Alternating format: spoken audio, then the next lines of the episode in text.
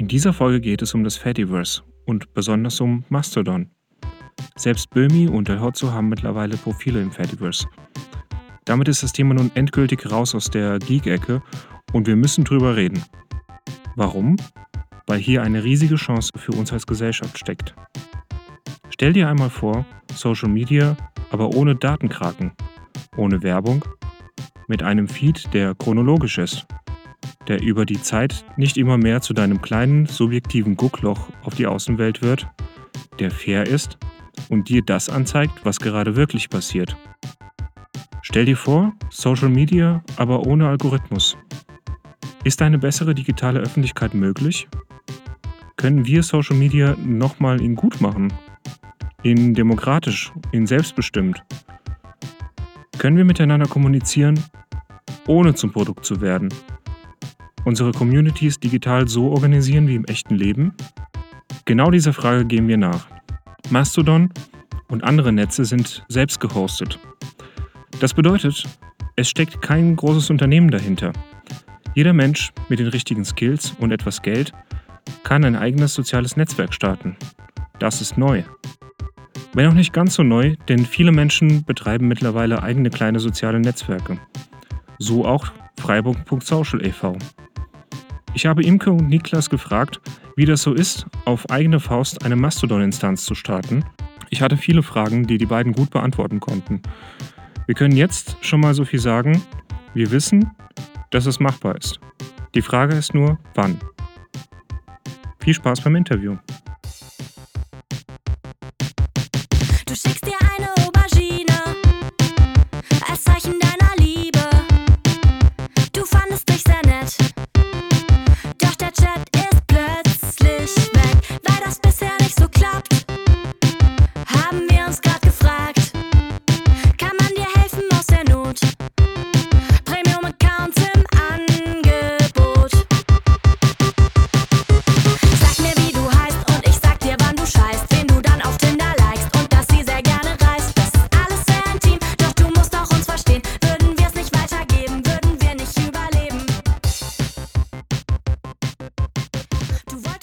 Go. Hi.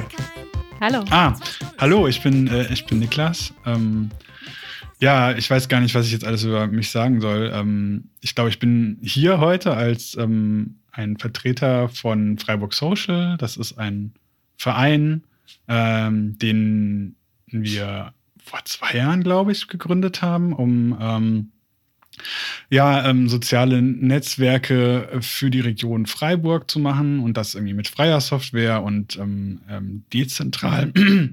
ähm, ich bin ähm, Softwareentwickler, ähm, ist jetzt ein bisschen langweilig, aber naja, ich habe halt Informatik studiert und jetzt mache ich irgendwie, irgendwie so ein Projekt mit Computern. Naja, genau. Ja, ich weiß nicht, ich gebe mal ab an Imke. Ja, hallo. Ich bin Imke, bin ähm, so wie Niklas eine der Mitbegründerinnen von Freiburg.social. Ähm, ich bin Grafikerin und ähm, habe mit Informatik nicht so richtig viel zu tun. Also mein Mann ist Informatiker, ist auch bei uns im Verein. Von daher gucke ich schon oft über die Schulter und so, aber sonst weiter eigentlich nichts.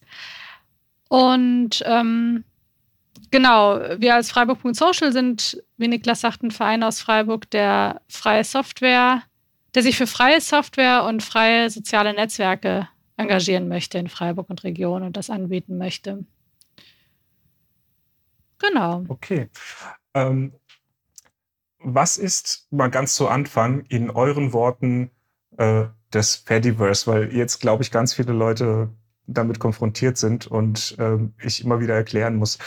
Ich bin mal gespannt, einfach eure Version zu hören, wenn jemand fragt, was ist denn das Fediverse? Ist das sowas wie Metaverse oder so? Ja, was sagt er dann?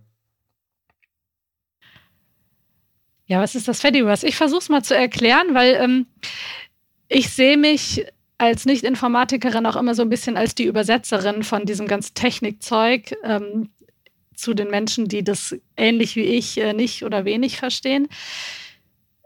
Wir versuchen gerne die Vergleiche zu den anderen sozialen Netzwerken zu vermeiden, aber ich finde es zum Verständnis tatsächlich ganz praktisch. Also das Fediverse sind verschiedene soziale Netzwerke, soziale Medien die miteinander interagieren können. Man stelle sich vor, ähm, man hat Facebook und man hat Twitter und ich habe einen Account bei Facebook und kann aber auch jemandem auf Twitter folgen und dort auch kommentieren.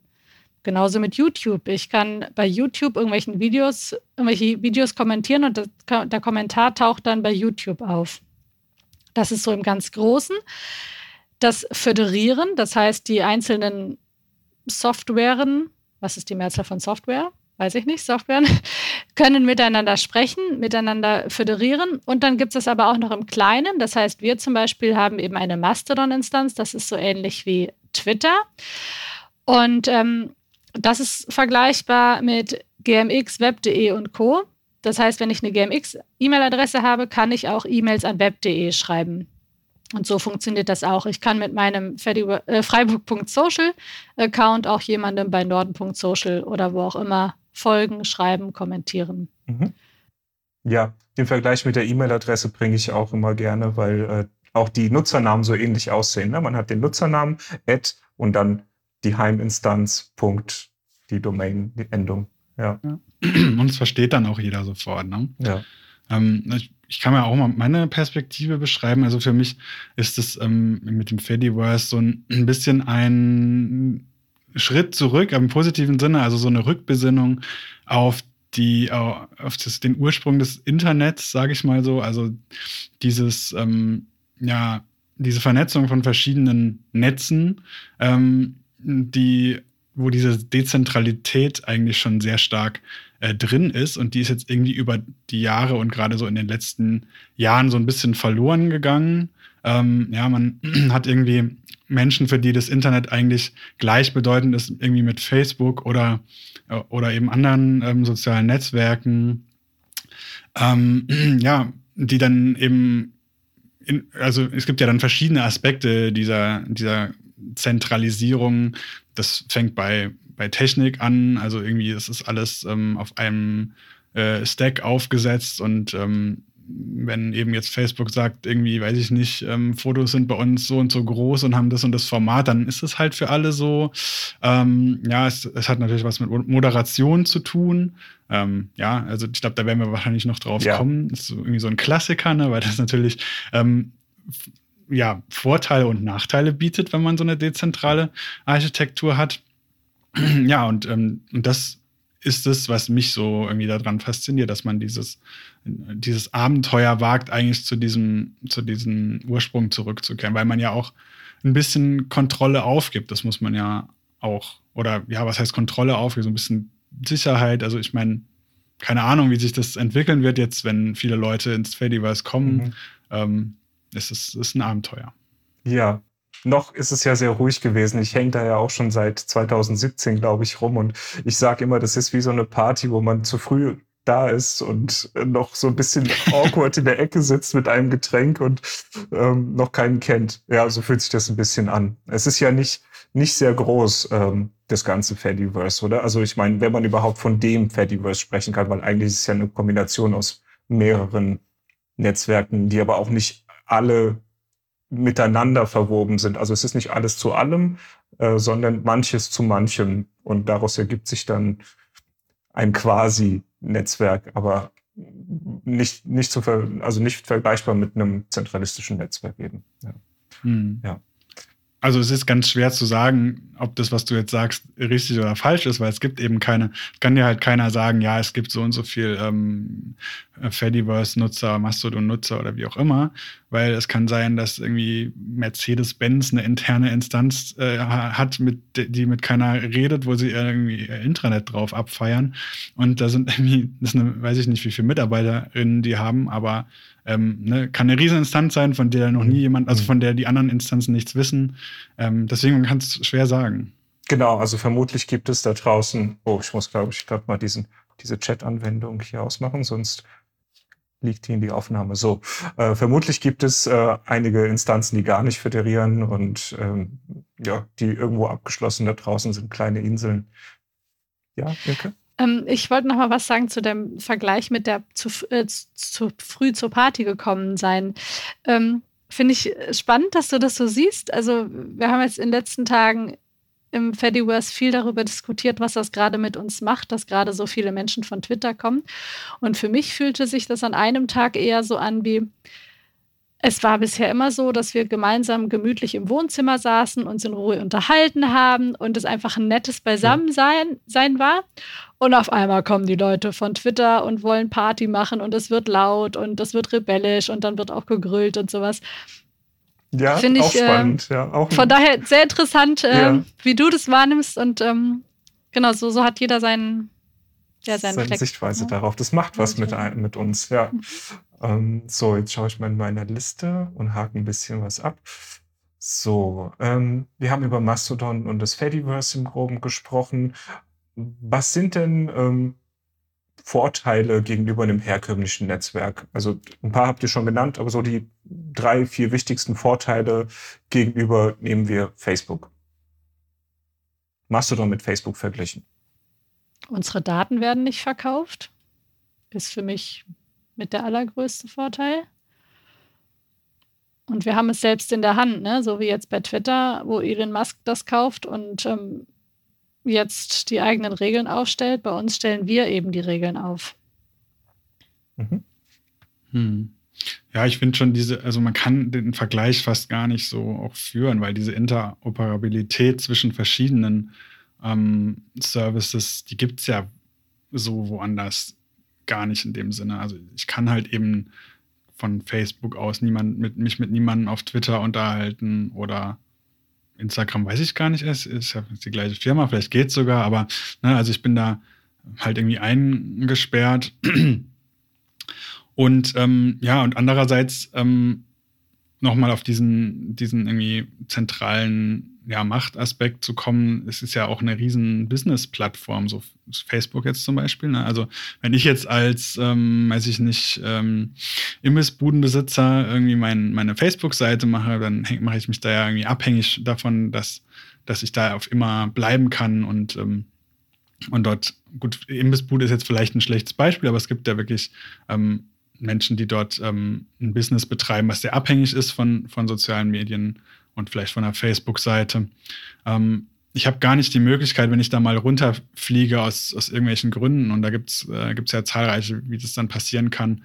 Ähm, ich habe keine Möglichkeit zu sagen, okay, ich mache mein eigenes Facebook auf ähm, oder ich gehe zu einem anderen Facebook. Das ähm, gibt es bei den zentralen Netzwerken eben nicht. Und ähm, das wäre zum Beispiel auch ein Unterschied ähm, zu, zu Facebook. Ich kann jederzeit meine eigene Instanz aufmachen und dort mein, mein Business drauf aufbauen und bin da irgendwie ja dann auch ähm, auf eine Weise sicher. Um, genau. Okay.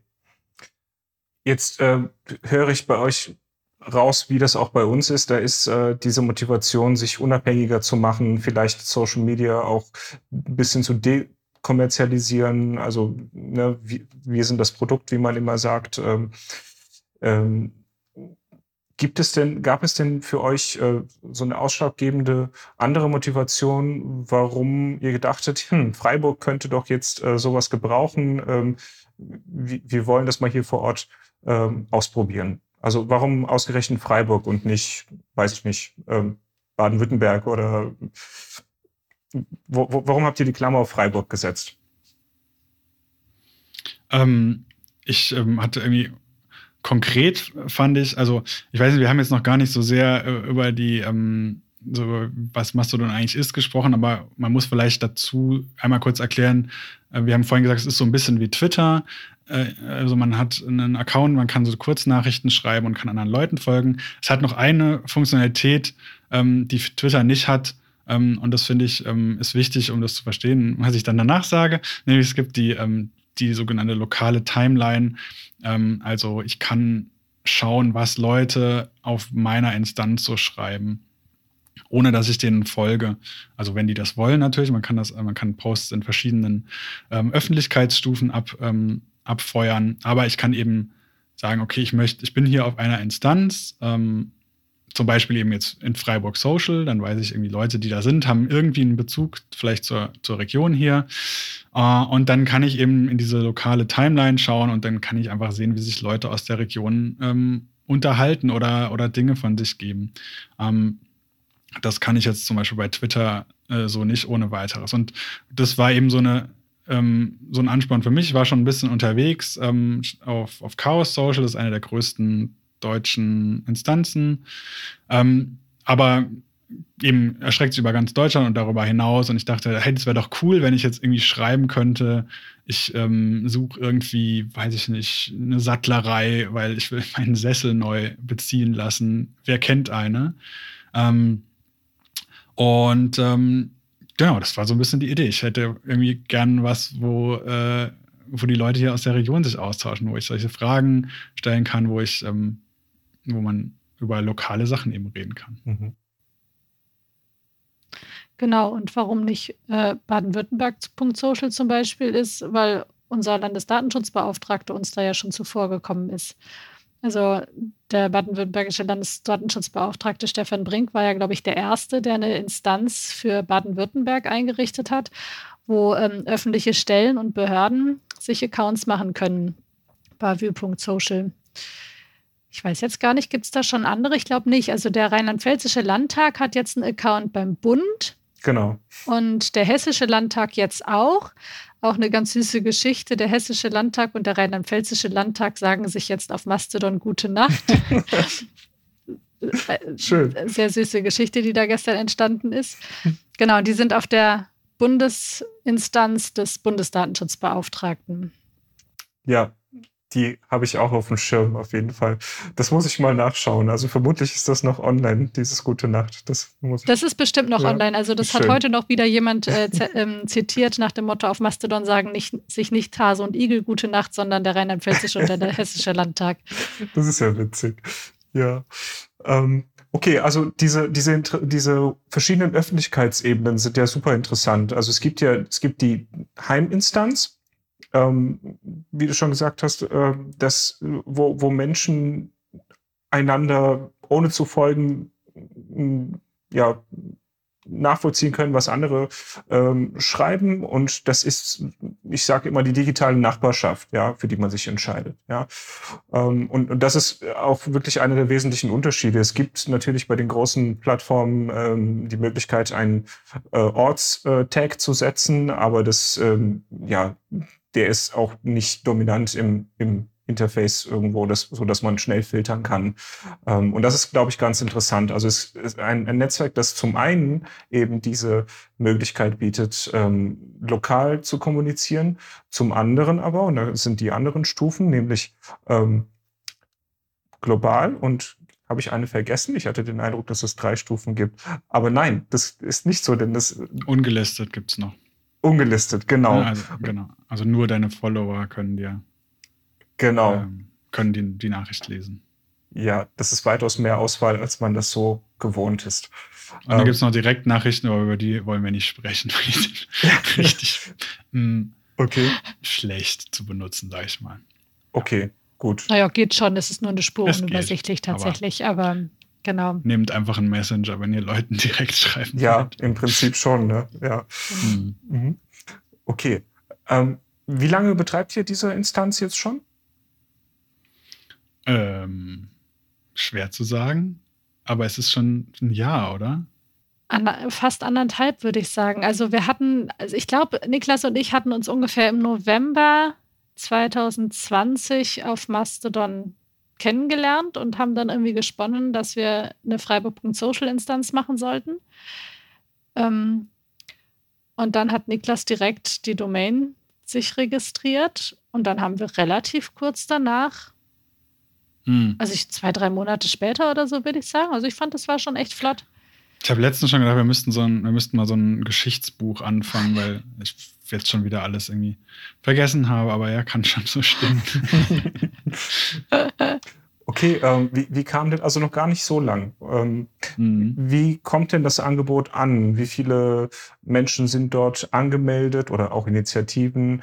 Ähm, und ähm, erstmal das, die andere Frage ist nochmal separat. Ich habe mir äh, gerade eben die Statistiken noch äh, geöffnet in einem anderen Tab. Ähm, da kann ich mal kurz sagen, da müsste es eigentlich drinstehen. Wir haben 137 aktive Benutzer.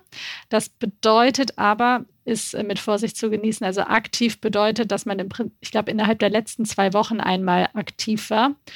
Und äh, über die Twitter-Welle sind jetzt natürlich viele zu uns gekommen, die jetzt vielleicht einmal was geschrieben haben und die zählen dann aktuell zu den aktiven Nutzern. Mhm.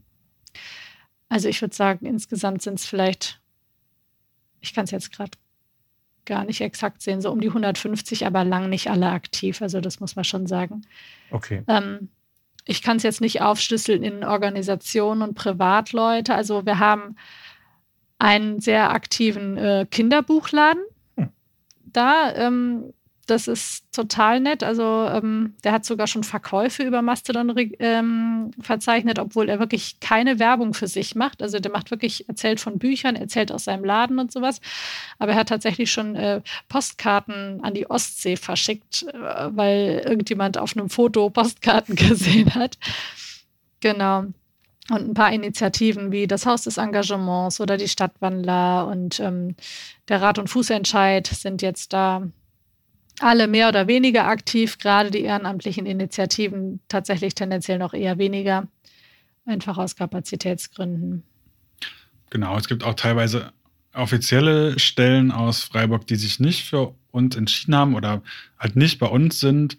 Ähm, genau, also zum Beispiel die Stadt Freiburg hat einen Account, die Uni Freiburg hat einen Account, äh, habe ich vergessen. Also ne, es gibt offizielle Stellen und die sind auch tatsächlich relativ aktiv und da auch ansprechbar. Das ist ganz cool. Ähm, die sind dann aber, ich weiß gar nicht, wo es, die sind auf größeren Instanzen oder auf offiziell, also als auf ähm, staatlichen.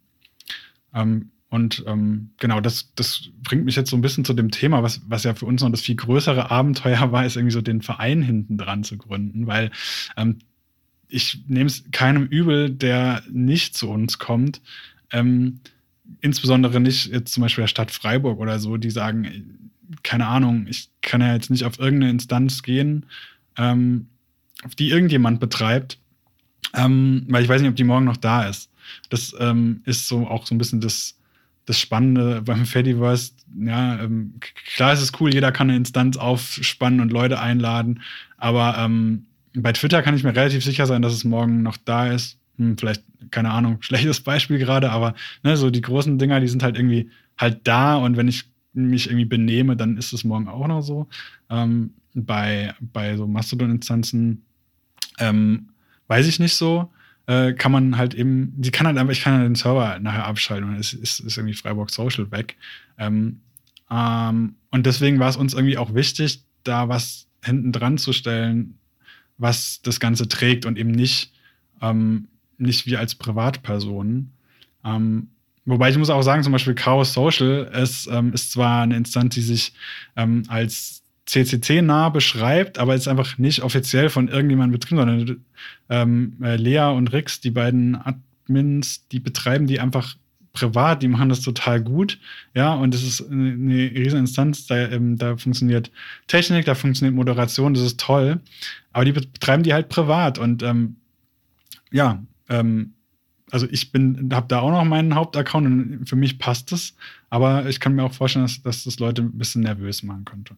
Und ähm, das ist so ein bisschen unser Weg ist jetzt eben, wir wollen dann einen Verein hinten dran stehen haben, der das Ganze trägt. Wir haben auch ein paar andere Angebote ähm, oder eins und wollen auch vielleicht noch ein bisschen aufbauen. Ja, jetzt mhm. habe ich, glaube ich, das Thema voll ähm, entgleisen lassen. Naja.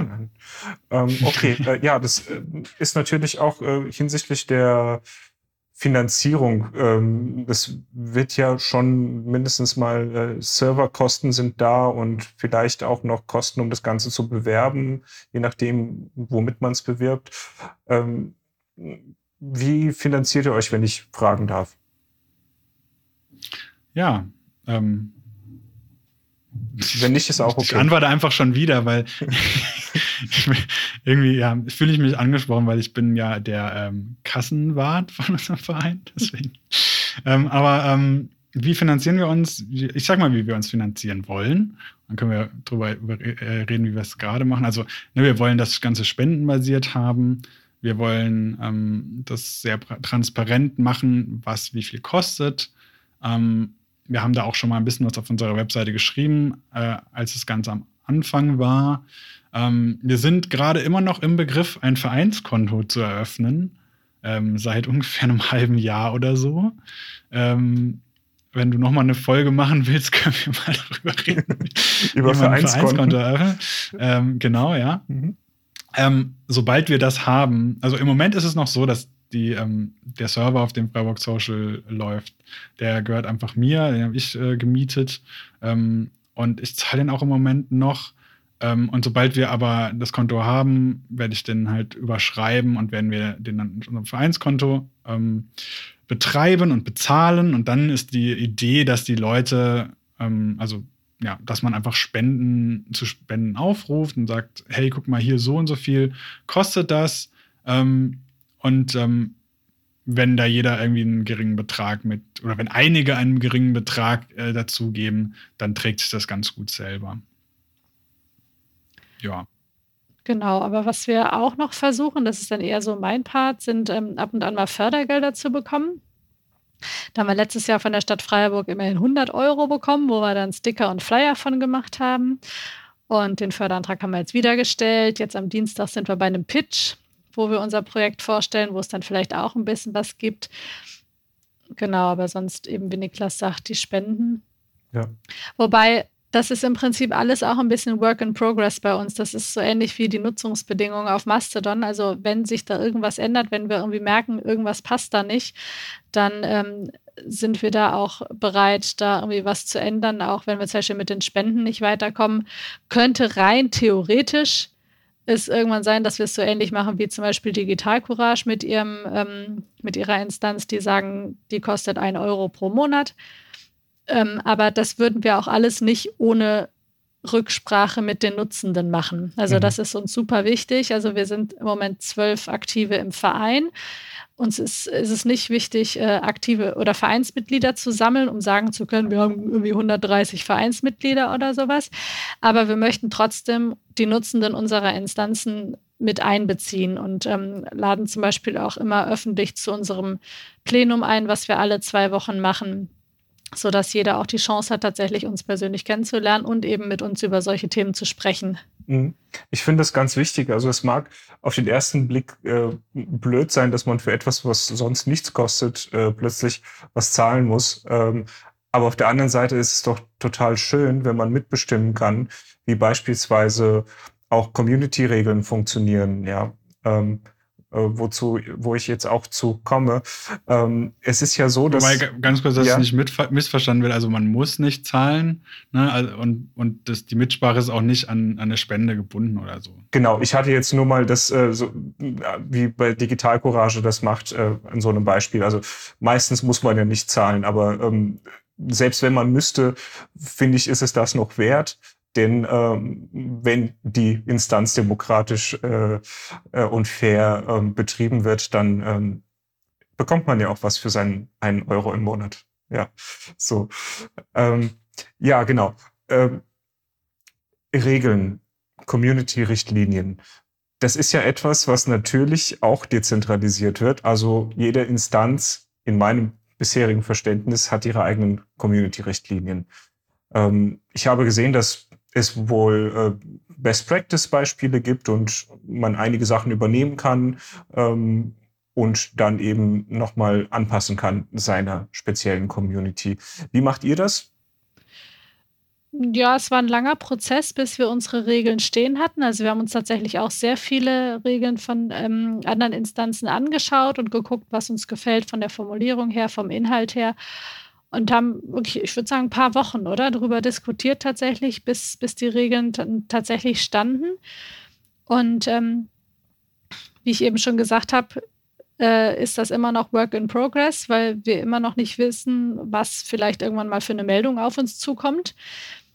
Und ähm, genau, das geht dann ja gleich zu der Moderation über. Also wir sind im Moment drei Aktive in der Moderation und ähm, machen das dann rein praktisch so, wenn jemand etwas meldet. Also ich glaube, das geht bei Facebook und Twitter und so ja auch, ne, dass man als Nutzer irgendwie einen ja. Beitrag melden kann. Und ähm, dann gibt es als ähm, Moderator Moderatoren ähm, verschiedene Möglichkeiten, wie man damit umgehen kann. Man kann den Benutzer rausschmeißen oder nur stumm schalten oder auch gar nichts machen. Und ähm, wir tauschen uns dann meistens in der Matrix-Gruppe aus zu dritt. So, wie gehen wir jetzt damit um? Und ähm, wir haben zum Glück nicht so oft Meldungen, weil wir uns einfach wirklich echt einen großen Kopf oft machen. Denken, ist das jetzt gerechtfertigt, die Meldung? Oder hat sich da jemand vielleicht im Ton vergriffen, aber eigentlich meint er es gar nicht so. Und ähm, dann gehen wir tatsächlich oft hin und schreiben die Person persönlich an und sagen, hey, guck mal, hier der Beitrag, wie hast du das gemeint? Ähm, könnte man falsch verstehen, wie ist das? Und versuchen dann in Kommunikation zu treten, weil unser Ding es nicht ist, irgendwelche Leute einfach rauszublocken. Ähm, und wir hatten es jetzt einmal, dass eine Person sich dann selbst gelöscht hat, den Account, und ähm, Sonst ging es immer gut aus. Klar, es gab auch mal also ganz klassische Spam-Accounts, wo man sofort sieht, ähm, da ist, sitzt kein Mensch hinter, die werden dann sofort geblockt. Aber sonst ist es für uns wirklich manchmal richtig ein schweres Thema, wo wir echt lange drüber sprechen, wie wir damit umgehen, eben weil wir keinem Nutzer vor den Kopf stoßen wollen. Mhm. Äh, das ist sicher auch äh, etwas, was sich nach oben skaliert, je mehr Menschen auf die äh, Instanz kommen. Ähm, und ich äh, kann es mir gar nicht ausmalen, wie das richtig große Instanzen machen. Also da muss ja wirklich eine, rund um die Uhr jemand theoretisch verfügbar sein. Rein theoretisch sollte es schon, rein praktisch ist es wahrscheinlich nicht. Und mhm. das ist auch ein bisschen was, was viele sich vom Fediverse wünschen, dass es kleine Instanzen bleiben. Mhm. Also diese großen Instanzen sind gar nicht von so vielen so gerne gesehen. Ähm, ist auch nicht unser Ziel, eine große Instanz zu werden. Also wenn wir irgendwann merken, dass wir das mit der Moderation und dem allen nicht mehr schaffen, dann würden wir unsere Instanz zumachen und entweder dann selbst vielleicht preisgau.social oder irgendwie eine andere Instanz noch daneben öffnen oder eben andere Leute fragen, ob die das nicht machen wollen. Mhm. mhm. Genau. Wobei ich habe, ja, also bevor wir äh, oder als wir so gestartet haben, habe ich mal so ein bisschen versucht, zu anderen Kontakt aufzunehmen und da auch so ein bisschen gefragt. Und was ich da rausgehört habe, ist, dass man es doch überschätzt, was, was der Moderationsaufwand ist. Man denkt immer, ähm, ah, da kommen irgendwie sofort die ganzen Hate Speech Leute und keine Ahnung und ständig wird was gemeldet und, und hier und da. Ähm, aber so ist es dann ähm, auf, auf so einer Instanz, die einen guten äh, Regelsatz hat, wo, wo also die einfach eine, da entwickelt sich dann halt so eine Kultur, ja, und da, da kann auch, ähm, da da findet dann auch Selbstmoderation, also durch einfach durch die anderen Nutzerinnen und so statt. Dass man da eingreifen muss, ist wohl auch bei den größeren Instanzen nicht so häufig. Okay. Genau, und ähm, was auch noch eine Rolle spielt, ist, ähm, man meldet ja nicht unbedingt nur Nutzer von der eigenen Instanz, sondern auch von anderen Instanzen. Und man hat die Möglichkeit, auch komplette Instanzen zu blocken, zum Beispiel. Also im Fediverse gibt es tatsächlich zum Beispiel einige Instanzen, äh, wo salopp gesagt sich nur Nazis tummeln. Und äh, die sind von uns einfach komplett geblockt. So haben wir dann ja. auch keinen Moderationsaufwand damit, weil das widerspricht unseren ähm, Nutzungsregeln mhm. und ähm, genau. Das finde ich auch einen interessanten Aspekt, den wir, glaube ich, so noch gar nicht äh, hatten, weil er sowohl ja was mit äh, Soziologie als auch mit Technik zu tun hat. Ähm, dieses Blocken von Instanzen entspricht doch eigentlich viel mehr auch der physischen Welt, wie Menschen sich physisch organisieren, denn man geht ja auch nicht auf eine sagen wir mal jetzt eine Nazi-Demonstration, wenn man nicht mit deren, deren Werten konform sind. Das ist ja eine Randerscheinung aus einem bestimmten Grund. Und ähm, so verhält sich das ja dann auch digital. Ne? Ähm, kann jetzt äh, habt ihr auch gesagt, dass, dass man das womöglich ein bisschen überschätzt mit, äh, mit dem Bedarf an Moderation. Aber ähm, jetzt mal ein äh, bisschen weiter rausgezoomt. Äh, natürlich kann auch jeder eine Instanz gründen, mit jeder Absicht auch. Ähm, wir hatten den Fall von Truth Social, die es nicht mal geschafft haben, die äh, Softwarelizenz richtig darzustellen und Ärger bekommen haben. Ähm, ist das, wie schätzt ihr das ein? Ist das äh, eine Gefahr, die größer ist als die ähm, Gefahren, die ohnehin schon äh, mit Radikalisierung in sozialen Netzwerken existieren? Oder ist es sogar besser, dass das so ist? Ich tue mich da selbst ganz schwer. Ist auch ein komplexes Thema. Also wenn ihr da nichts Konkretes äh, habt, dann teilt mir eure Gedanken. Also ich habe dich vorhin nach Show Notes gefragt und da würde ich dir tatsächlich gerne nachher noch was zuschicken. Äh, da gibt es ein tolles Video, ähm, was sich äh, so ein bisschen geschichtlich damit beschäftigt, was vor einigen ähm, Jahren wahrscheinlich passiert ist, als ähm, sich diese, ähm, diese Gap-Abspaltung von, von Mastodon, glaube ich, ähm, entstanden ist, was so eine irgendwie Neonazi, ähm, ah cool, wir machen unser eigenes Ding ähm, und das ist ja alles föderiert und dann können wir allen damit auf die Nerven gehen. Ne? Also die haben irgendwie Mastodon geforkt, also jetzt den Code äh, geforkt, um da so ein paar Sachen rauszunehmen und haben dann ähm, ihre eigenen Instanzen irgendwie gehabt und ähm, genau und jetzt ist es aber eben das, das Fediverse nicht überlaufen worden von lauter Nazis. Und wie sich das alles zugetragen hat, ähm, da gibt es ein ganz tolles Video dazu, wo es eben auch um Moderation in einem föderierten Netzwerk geht, äh, im, im abstrakten und aber im, äh, an dem Beispiel, wie das da damals abgelaufen ist. Und ähm, ja, ich, ich glaube, wir, wir sind da gar nicht, wir sind da noch gar nicht so erfahren drin selber, ne? Weil ich meine, wir haben es noch nicht so, wir machen das noch nicht so lange. Klar wir hatten jetzt irgendwie auch noch nicht so die krassen, äh, ähm, weiß ich nicht, äh, Schlagzeilenfälle, wo wir irgendwie gedacht haben, oh, müssen wir mal entscheiden, wie wir diese Instanz, ob wir die jetzt blocken oder nicht, sondern ähm, wir haben Instanzen geblockt, das ähm, ist auch äh, transparent einsehbar. Die haben wir aber von Anfang an geblockt, weil die einfach auf irgendwelchen Blocklisten standen und man einfach sofort sieht, dass es irgendwas, das ist halt irgendwie so eine, eine Nazi-Bude oder keine Ahnung. Gibt auch, gibt auch so sage ich mal, gar nicht so, so, ähm, so, so ganz schlechte ähm, ähm, oder so negative Gründe, sondern es gibt einfach ein paar Instanzen, die, die irgendwie nur für Bots sind, die dann irgendwie ähm, ganz viel Scheiß ähm, rumspammen, das man auch nicht haben will. Mhm. Ähm, aber genau, äh, ich finde es halt spannend, dieses, dieses diese Instanzen, Instanzen, Modera Instanzen-Level-Moderation, das ist halt was, was es auf den zentralen Netzwerken nicht gibt, sondern ich muss irgendwie als Facebook, als Twitter, ich muss einen Regelsatz haben, der mehr oder weniger für die gesamte Ge äh, Welt gilt. Ähm, ich muss mehr oder weniger alle Gesetze der Welt dabei einhalten, alle Kulturen irgendwie äh, unter einen Hut bringen.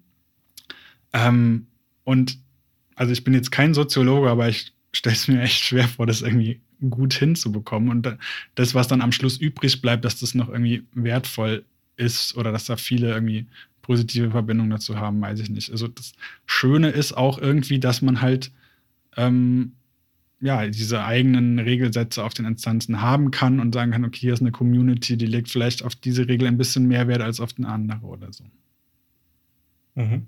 Und man kann sich die Community auch äh, aussuchen, die besser zu einem passt. Genau, ja. ja.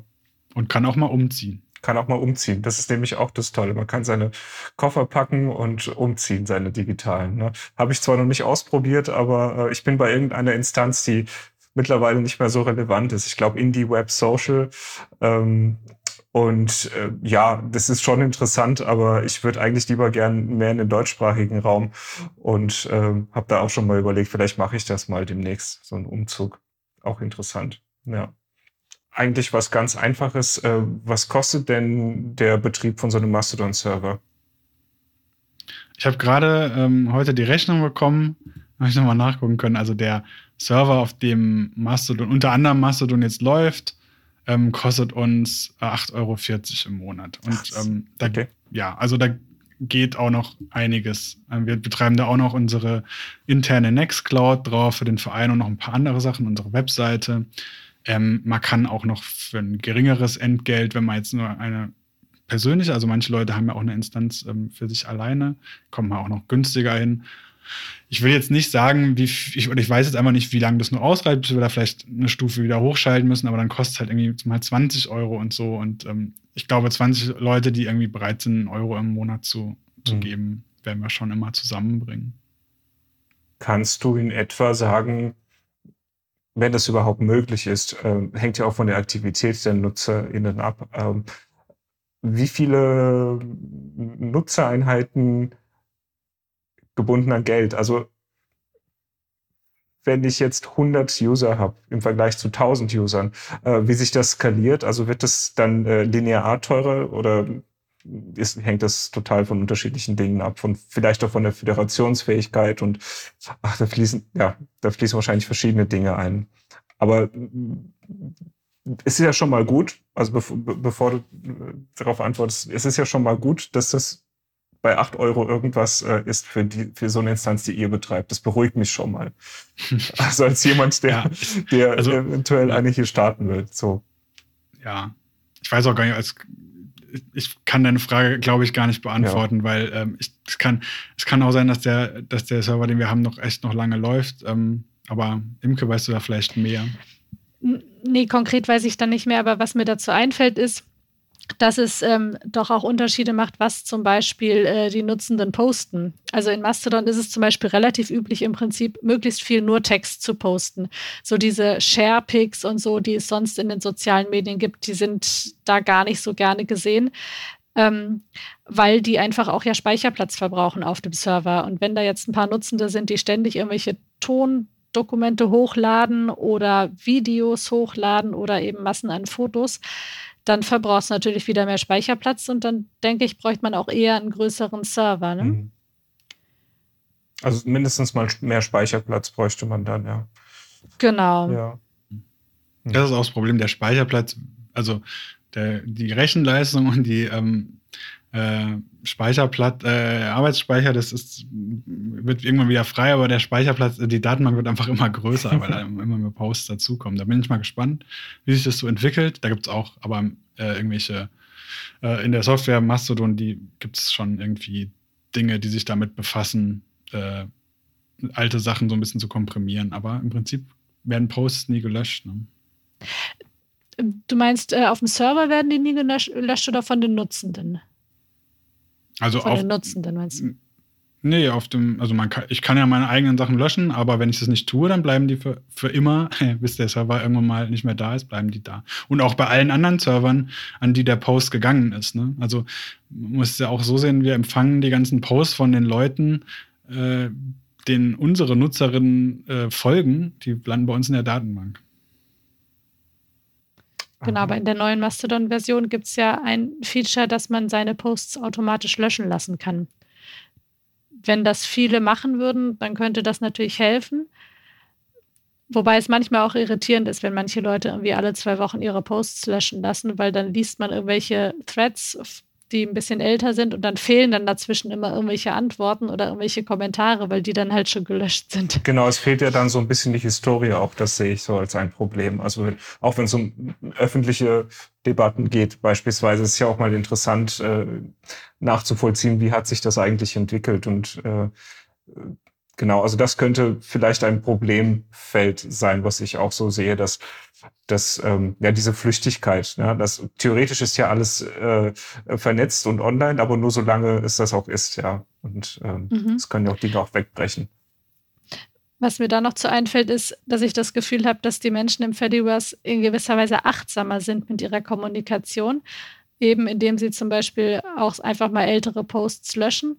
Und was ich eben sagte, dass gar nicht so viele Fotos gepostet werden ähm, hängt möglicherweise auch damit zusammen, dass es eine relativ gute Kultur gibt im, im Fediverse, dass man äh, Bildbeschreibungen macht. Mhm.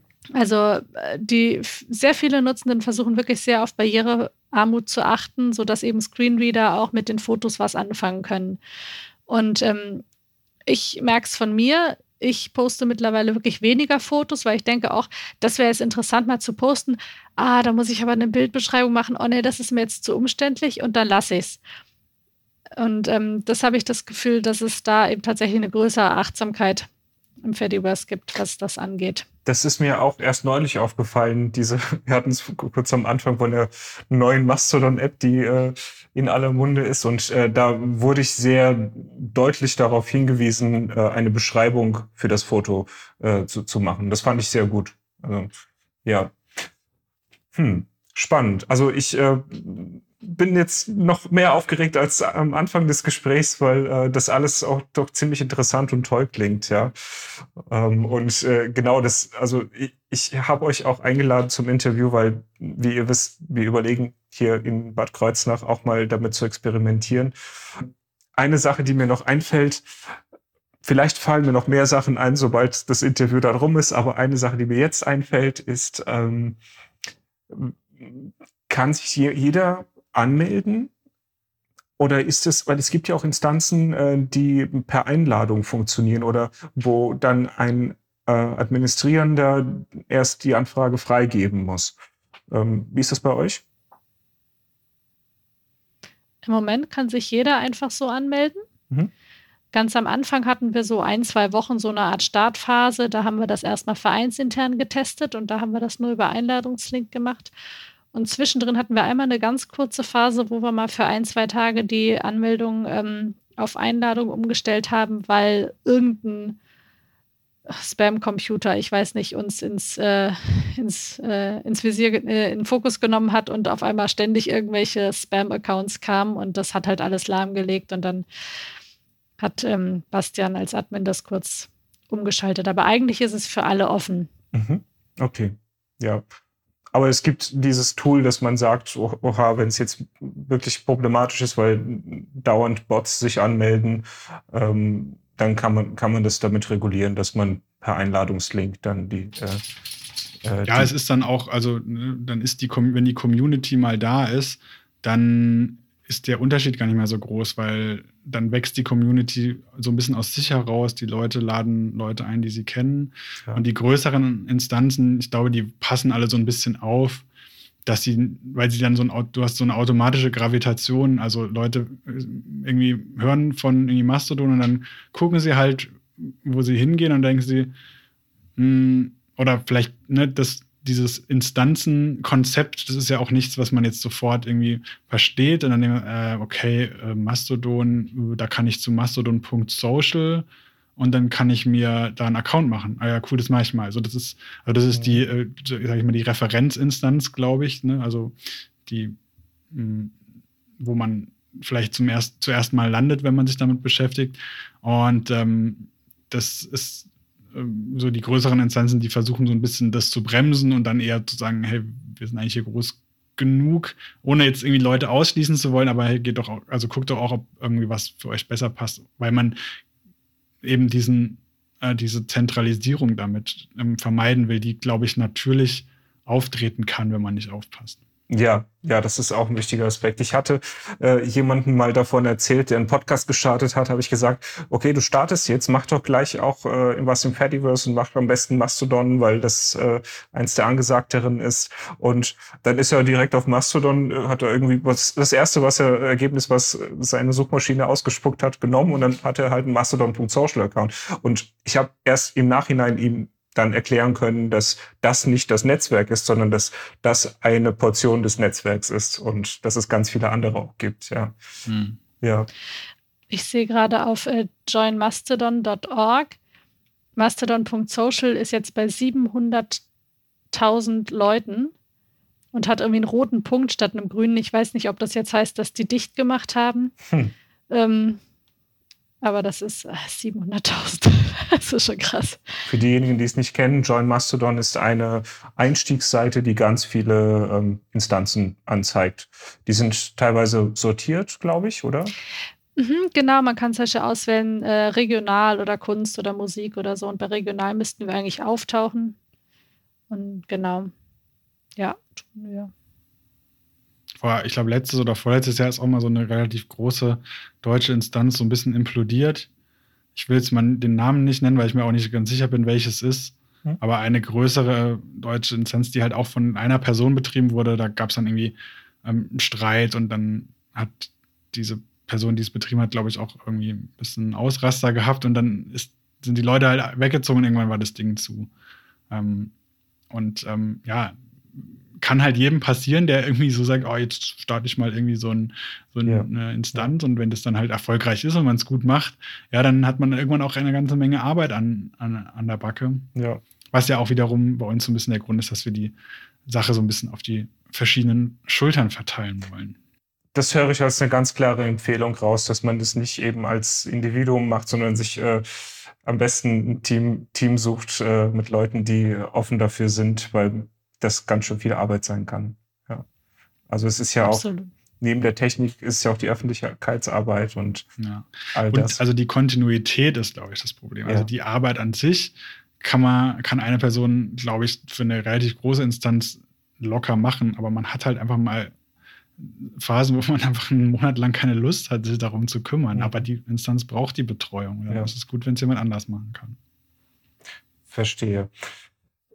Okay, ähm, es gibt ja, wir sind bald äh, am Ende angekommen. Es gibt ja neben Mastodon ja im Fediverse, äh, jetzt mache ich den Bogen mal zum Anfang, auch andere Instanzen, also andere, nee, andersartige soziale Netzwerke. Also wir haben gesagt, die sind alle miteinander verbunden, aber die machen unterschiedliche Sachen. Wenn wir Mastodon als ähm, eine pa parallele Geschichte zu Twitter sehen, also Microblogging, ähm, dann ähm, gibt es ja auch noch Dinge, die YouTube ähneln oder Instagram in einem vielleicht sehr frühen Stadium. Ähm, habt ihr auch schon mal überlegt, ähm, was anderes als Mastodon zu machen oder mal da geschaut, was es gibt? Ja, da, da bin ich für prädestiniert. Ich bringe in den, ähm, unseren Treffen immer ein, wollen wir nicht doch noch eine Pixelfett oder eine PeerTube-Instanz oder, oder, oder machen? Das wäre doch ganz toll. äh, dann werde ich aber immer schnell zurückgerudert. Also ich ähm, nehme mich da auch jetzt gerne äh, selbst zurück. Grundsätzlich fänden wir das toll. Ähm, hat einen Aspekt der Finanzierung, die geklärt werden müsste, hat den Aspekt der Kapazität. Einfach, es muss jemand sein, der es technisch administriert, es muss jemand sein, der es äh, moderiert. Und ähm, dann ist es noch so, was oft ein großer Punkt ist, ähm, wir sind sehr auf Datenschutz bedacht. Wir haben auch zwei ähm, hauptamtliche Datenschützer bei uns im Verein als Vereinsmitglieder. Einer davon fungiert sogar als ähm, Datenschutzbeauftragter bei uns, obwohl wir das mit der Größe gar nicht bräuchten. Aber ähm, mindestens er äh, ähm, hält uns dann meistens davon zurück, weil er sagt, Moment, das ist nicht so ganz einfach mit dem Datenschutz. Das hatten wir auch am Anfang kurz angesprochen, ähm, dass Datenschutz und freie Software sich nicht unbedingt immer ähm, doch, die vertragen sich schon gut, aber ähm, freie Software ist eben oft so, dass man es sich schnell selbst aufsetzen kann und dann vergisst man den Datenschutz ganz mhm. gerne mal. Also es gibt immer wieder Instanzen auf Mastodon, wo man einfach nicht erkennen kann, wer dahinter steht zum Beispiel. Mhm. mhm. Und dann weiß man halt auch nicht, wie ist das Ganze aufgesetzt und was passiert da tatsächlich mit meinen Daten. Genau, wie das auch bei den großen Netzwerken ist. Man vertraut blind. Auch da ist das der Fall. Es sei denn, es ist eben gut dokumentiert und man weiß, mit wem man es zu tun hat. Ja. Ja. Genau. Und ähm, genau, vielleicht nochmal, um auf die Frage, wollen wir auch mal was anderes machen, zurückzukommen. Ähm, also meine mein Antrieb, das zu machen, ist immer, also warum mache ich die Sachen? Weil ich sie halt selber benutzen will. Ja. Und wir sitzen jetzt halt nicht rum und denken uns, hey, hm, was für ein cooles Angebot könnten wir noch für Leute machen? Also was könnte anderen Leuten gefallen? Sondern, ähm, also ich mache Sachen gerne, die ich gerne mache und andere Leute im Verein haben, haben da andere Sachen. Und wenn jetzt jemand kommt und sagt, hey, habt ihr Lust, äh, weiß ich nicht, auch noch eine so und so Instanz zu machen, dann sage ich so, nee, aber du kannst halt zu uns kommen und dann will schon mal einer von uns äh, das machen. Und dann suchst du dir halt noch ein, zwei, drei Leute hinter äh, zusammen und dann, ähm, dann können wir das machen. Ähm, das braucht einfach immer Leute, die bereit ja. sind, da ein Minimum an Arbeit reinzustecken und dann kann man alles machen. Okay, vielleicht nicht alles, aber alles schon. Vieles, ja. Berge versetzen, ja. ja, äh, gut, es muss ja auch ein, ein, Bedarf da sein. Ich sag mal, äh, eine PeerTube-Instanz. PeerTube ist ja wie YouTube äh, im weitesten Sinne aufgebaut und da muss ja auch überhaupt erstmal der Bedarf da sein, eben Videos hochzuladen in der Community. Ja. Ähm, ich sehe das als was ganz Interessantes für Stadtarchive oder Museen generell, ja, weil die sich ja automatisch auch miteinander vernetzen können und ähm, ja, was für eine tolle Welt wäre das, wenn äh, mediale Inhalte von äh, Museen miteinander vernetzt werden. Ja, das ist PeerTube. PixelPad habe ich mir auch mal installiert, aber da gibt's keine so richtige App und das nervt mich dann immer. Und ähm, ja, aber es, ist, es sieht ganz, ganz schön aus. Ja. Aber was Pixelfed und Mastodon zeigen, ist, dass die Fediverse-Software irgendwie echt nicht gut sind, in sich coole Namen auszudenken. immer so, also ja, ist schon so ein bisschen, ich frage ich mich manchmal, hätte man nicht irgendwie einen, also Mastodon hört, hört man dann immer so, das hört sich irgendwie an wie was, was man in der Apotheke kauft oder so. Ja. Ähm, frage ich mich manchmal, ob man da nicht irgendwie einen äh, Was sympathischeren. Namen hätte wählen können, aber naja, so, so ist es jetzt. Ne? Ja, würde mich auch mal interessieren, wie es dazu gekommen ist, dass es so heißt. Aber nochmal kurz zum Design. Also ich habe gerade heute noch ge, ähm, gelesen, dass Pixelfed jetzt sein Design nochmal auffrischt. Ja, das sind alles aktive Also- Projekte. Also ich glaube, es gibt Genau. ganz wenige, die da jetzt am Abklingen sind oder vielleicht auch noch nie äh, so richtig breit äh, äh, Anwendung gefunden haben. GNU Social habe ich mal gehört. GNU oder ich, ich weiß nicht, wie man es ausspricht. Sag mal GNU, ja. Ähm, habe ich bisher am wenigsten ist, von ist gehört. aber auch noch, ist eine, ist eine ältere Geschichte. Also Mhm. das ist, ähm, genau, ist, glaube ich, noch ja, älter als diese ganze Fediverse-Sache Mhm. und ähm, nicht so ganz auch kompatibel mit allem, aber kenne ich mich auch nicht so genau. Ja, okay. Ja, wäre noch äh, Diaspora zu nennen, die ja auch schon sehr früh mit dezentralen Netzwerken begonnen haben. Ähm, was wäre noch? Was ich interessant finde, ist Funkwhale. Ähm, Ich Mhm. würde es mal als paralleles Ding zu Soundcloud sehen am ehesten. Ähm, oder eine Mediathek, je nachdem. Also eigentlich ganz unterschiedliche Sachen. Ähm, finde ich auch eine tolle Sache. Und was ich auch noch toll finde, ist Castopod. Das ist wohl ein recht junges Projekt. Ähm, glaube, es ist noch in der Beta, soweit ich weiß. Also Vers- Version 0. Punkt irgendwas. Ähm, und das ist eine Podcast-Veröffentlichungsplattform, die von vornherein ActivityPub äh, fähig ist. Mhm. Finde ich ultra spannend. Ist auch visuell total toll ähm, gemacht. Also tolles Artwork. Ähm, ja. Ganz kurz, äh, wissen die Hörenden, was ActivityPub ist? Mm, Wahrscheinlich nicht. Ne? Nein. Das ist genau, das ist im Prinzip die Sprache, die die Plattformen sprechen. Also Ja. übersetzt gesagt, genau, alle sprechen sozusagen ActivityPub und können sich deshalb untereinander austauschen.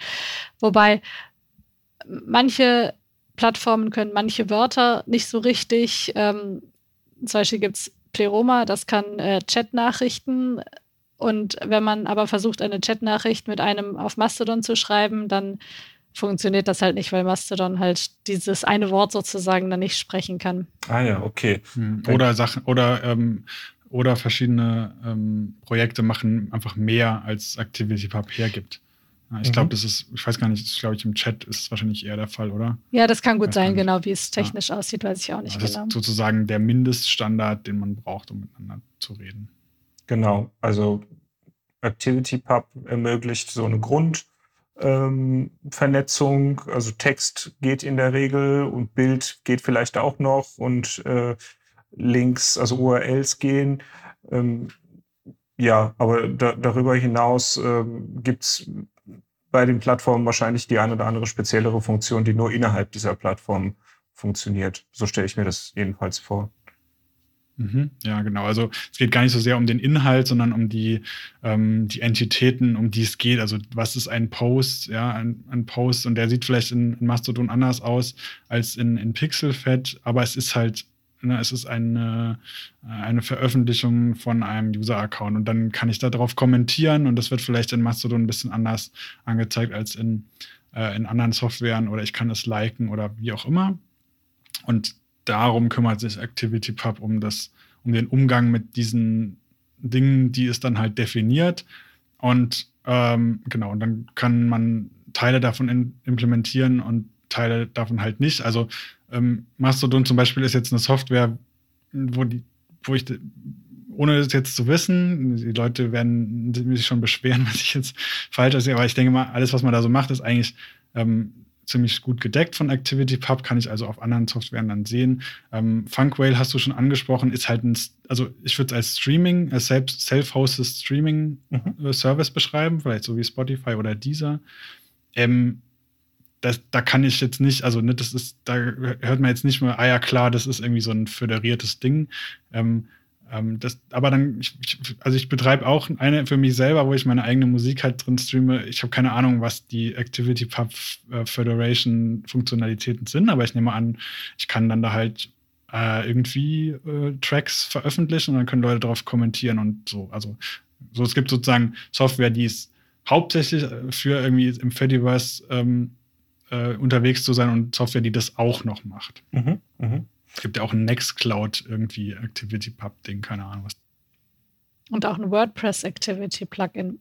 Mhm. Das heißt, wenn man eine WordPress-Seite hat und man ähm, hat das ähm, mit Activity Pub verknüpft oder wie man sagt, dann ähm, kann ich zum Beispiel einer WordPress-Seite folgen und kriege dann in mein Mastodon ähm, einen Hinweis, wenn eben ein neuer Artikel erscheint und kann dann da kommentieren in Mastodon und dann steht mein Kommentar tatsächlich auf dieser Webseite, die Ach, mit WordPress witzig. gemacht ist. Okay, das wusste ich auch noch nicht.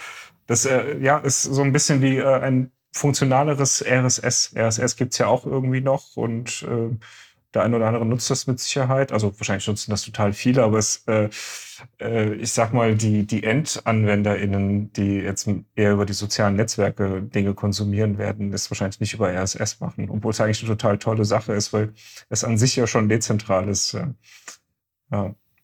Man kann auch RSS-Feeds in Mastodon einspielen lassen automatisch. Mhm.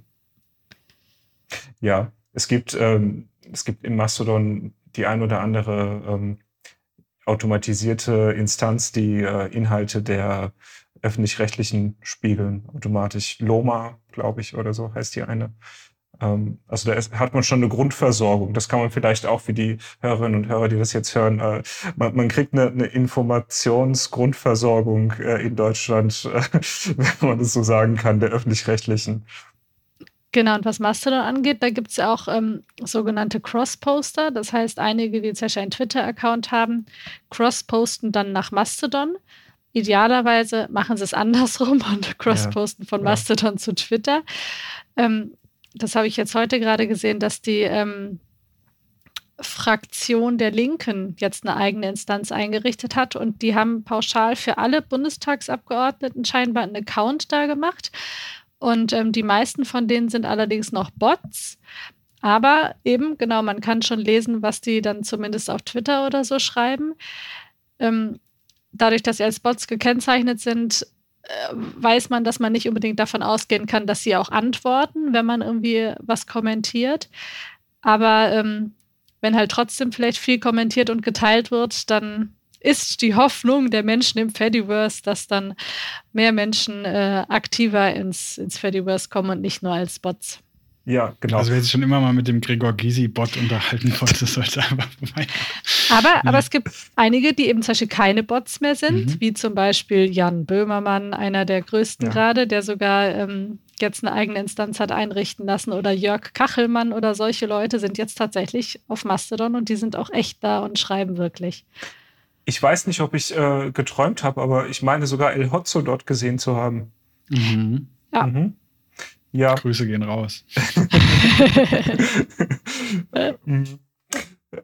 Ist das denn nur, nur, noch ein ganz kurzer Gedanke, ähm, wenn jetzt jemand wie Jan oder jetzt wir ähm, eine kleine Instanz öffnet, ähm, ist das mit der Föderation dann automatisch schon da? Also, oder ist man dann eher allein in einer dunklen Stelle des Internets und muss erst dafür sorgen, dass man föderiert.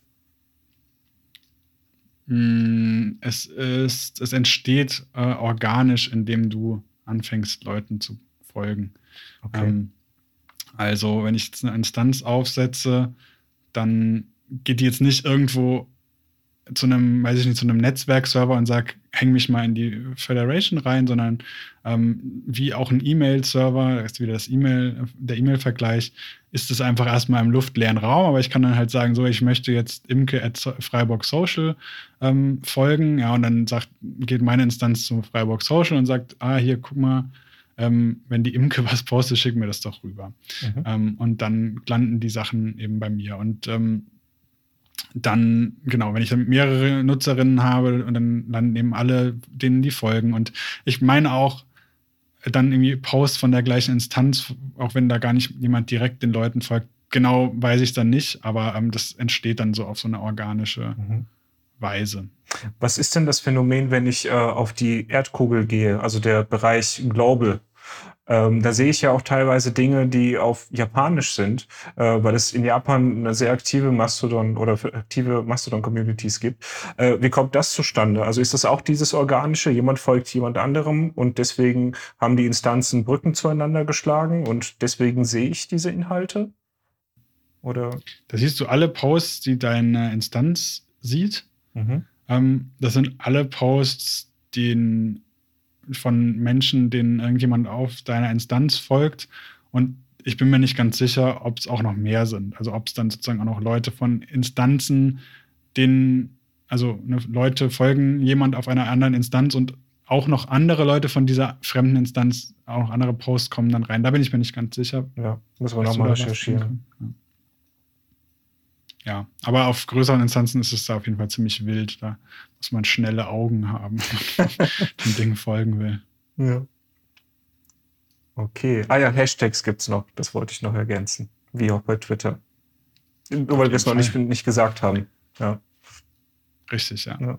Genau, und was aber noch ein Unterschied zu Twitter ist, ist, dass bei uns die Timeline, ob jetzt die lokale oder globale, ähm, nicht durch irgendwelche Algorithmen bestimmt ist. Das heißt, man sieht immer wirklich in Echtzeit, was gerade geschrieben wird.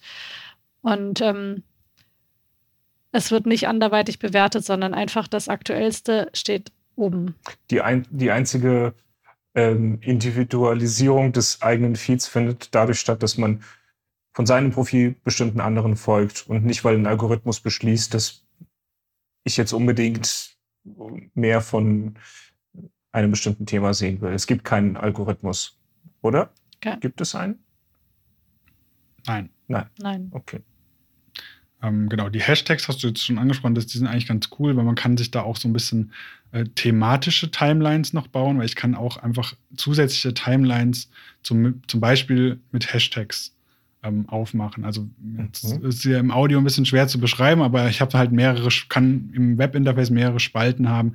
Ich meine persönliche Timeline, die lokale und eben diese globale anzeigen oder auch nicht, weil die globale macht man am besten aus, wenn einem nicht schlecht werden soll. Und dann kann ich halt eben auch noch sagen, jetzt will ich auch noch die ähm, Timeline mit dem Hashtag Bad Kreuznach oder so. Ja, und alles, was dann, alle Posts, die meine Instanz sieht, die diesen Hashtag haben, tauchen dann da auf. Mhm. So das, hat man dann, kann man sich so diese thematischen Sachen noch. Ah ja, so eine Art Sortierung nochmal vornehmen. Mhm. Ja.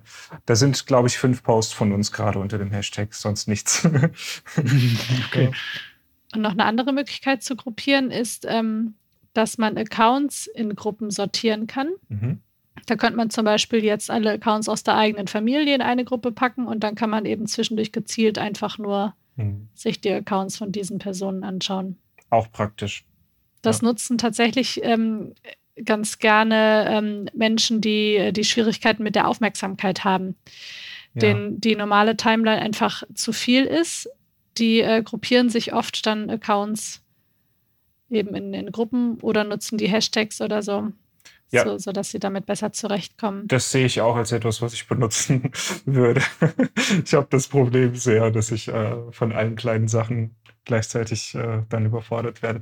Ja, auch eine total nützliche Funktion. Also es gibt, glaube ich, Listen, ne, auch bei Twitter, bin ich mir gerade nicht ganz sicher. Ähm, es ist auch so, so ein ähnliches Tool. Ja, ähm, ich bin am Ende mit meinen Fragen. Ähm, ihr habt schon sehr viel äh, Wissen vermittelt und sehr interessante Einblicke uns gegeben. Dafür möchte ich euch erstmal an dieser Stelle danken. Und ähm, euch nochmal das letzte Wort überlassen. Ähm, würdet ihr empfehlen, dass man sich mit dem Thema Fediverse auseinandersetzt als Behörde, als Community, als Verein, als, als welche Menschengruppierung auch immer? Ähm, ist das eine gute Sache? Sollte man das tun? Was meinst du, Imke? Ja, definitiv ja, natürlich. Keine Frage. Ja, genau. Aber ich glaube, äh, die Message ist raus, macht es am besten nicht alleine. Ja. Weil dann kann man auch mal einen Monat lang die Lust verlieren und später wieder dazukommen oder so. Mhm. Ja. Genau. Und oder man eben, sucht sich. Ja. Entschuldigung. Oder man sucht sich einfach eine, eine nette Instanz, wo man sich einfach andockt. Man muss ja nicht eine eigene Instanz machen. Ich könnte es nicht. Genau. Rein technisch gesehen. Ja. Genau. Also man muss nicht, um teilzunehmen, muss man auch keine Instanz machen. Ich habe dieses Interview jetzt so geführt, weil ich mit der Fragestellung reinkomme. Aber Ja, ja. Äh, den meisten Leuten, die meisten Leute werden wahrscheinlich einfach nur da mal mitmachen wollen. Und da reicht es natürlich, wenn man sich irgendwo anmeldet äh, in der Community, die, die zu einem passt. Ja. Genau, und vielleicht noch als kleiner Hinweis für Menschen, die sich einfach als Nutzende anmelden möchten. Die erste Zeit kann eine Spur zäh werden, bis man dann mal so ein paar Leute in der Timeline hat, denen man folgt. Aber ähm, es kann dann auch schnell süchtig machen. Auf der, genau, auf der anderen Seite, was es dort gibt, ist so ein bisschen das, was es in der, in der Anfangszeit äh, von den großen, heute großen Social Media Plattformen gab, nämlich, dass die Interaktion unheimlich gut funktioniert. Also ich habe dort auch einfach mal lose Fragen gestellt und bekam innerhalb von einer Stunde fünf, sechs Antworten. Äh, sei es eine technische Frage oder auch einfach irgendwelche pseudophilosophische Sachen. Das äh, hatte ich schon lange nicht mehr. Ja, wo kann man das heute noch so machen? Ja. Also wenn man, wenn man nicht gerade einen Account mit 50.000 Followern hat, ja, was ich definitiv nicht habe. Ja. So. Ja, das ist ja, ja. auf jeden Fall eine Folge dieser, es gibt keine Algorithmen-Sache. Ne? Weil ja. wenn du null Follower hast und du postest es auf deiner Instanz, die eine Rieseninstanz sein kann, irgendwas, dann ist das einfach erstmal der oberste Post in der lokalen Timeline. Voll und dann gut. sieht jeder, der da im Moment drauf schaut. Jeder bei Twitter kriegt- sieht den halt niemand. ja. Jeder kriegt die gleiche Aufmerksamkeit. Zumindest Mhm. für kurze Zeit. Und die Menschen sind echt hilfsbereit. Also wenn da eine Frage gestellt wird, auch eine technische oder so, dann, wenn man es nicht selbst beantworten kann, dann teilt man es zumindest und dann sieht man es schon wieder. Und die Erfahrung mache ich auf jeden Fall auch immer wieder mit jeglichen Fragen, dass man ganz schnell eine Antwort zu ganz vielen Themen bekommt. Und es sind mittlerweile auch echt viele Themen auf Mastodon vertreten oder im Fediverse insgesamt. Mhm. Es ist ja nicht nur Mastodon. Ähm, das war am Anfang sicher auch anders und äh, es ist nicht so, dass es so nerdlastig ist und computerlastig und so. Ein Traum. Was wäre das für eine Welt, wenn wir die positiven Aspekte von Social Media behalten könnten, ohne die negativen? Ja, vielleicht sind wir heute einen Schritt näher dran. Ja. Okay, dann äh, bedanke ich mich recht herzlich. Toll, dass ihr dabei wart. Fand ich total spannendes Gespräch und wenn ihr nichts dagegen habt, würde ich vielleicht in Zukunft auch noch mal die eine oder andere Frage stellen an euch oder weiterleiten, falls äh, jemand bei mir nachfragt und ich keine Antwort habe. ja, auf jeden Fall. Vielen Dank, dass wir zu Gast sein durften. Sehr Ja, gerne. ganz herzlichen Dank. Hat viel Spaß gemacht. Ich habe noch nie einen Wikipedia-Eintrag verfasst, aber Wochen meines Lebens auf Facebook verbracht. Ich sitz in der Bahn mit nem Vierkernprozessor und scroll durch die Werbung auf Insta und Twitter. Ich bin nicht alleine, Alexa ist da, bestellt mir ne Pizza, Netzkontertag. Wir haben das Internet geschaffen, das wir nie wollten. Für ein paar Likes, bunte Farben, alles gratis. Haben wir alles über uns verraten. Wir haben das Internet geschaffen, das wir nie wollten. Für ein paar Likes, bunte Farben, alles gratis. Haben wir alles über uns verraten. Finde jetzt eine unterbezahlte Reinigungskraft, noch glücklich ist, wenn sie das macht. Empfohlen für sie dieses Video zeigt, die Erde ist flach, hier kommt der Beweis. Ich bin nicht alleine, Alexa ist da, bestellt mir ne Pizza, Netzkontertag. Wir haben das Internet geschaffen, das wir nie wollten. Für ein paar Likes, bunte Farben, alles gratis. Haben wir alles über uns verraten. Wir haben das Internet geschaffen, das wir nie wollten. Für ein paar Likes, bunte Farben, alles gratis. Haben wir alles über uns verraten. Moderation im Netz ist ziemlich komplex. Zensieren wir mal weibliche Nippel und Sex. Da hat wieder jemand das Sagbare verschoben. Dem Algorithmus gefällt das ab ganz nach oben. Ich bin nicht alleine, Alexa ist da, bestellt mir eine Pizza, Netzkartertag. Wir haben das Internet geschaffen, das wir nie wollten. Für ein paar Likes, bunte Farben, alles gratis. Internet geschaffen, das wir nie wollten. Für ein paar Likes, bunte Farben, alles gratis. Haben wir alles über uns verraten. Wir haben das Internet geschaffen,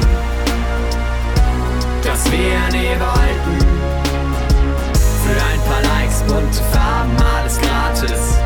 Haben wir alles über uns verraten.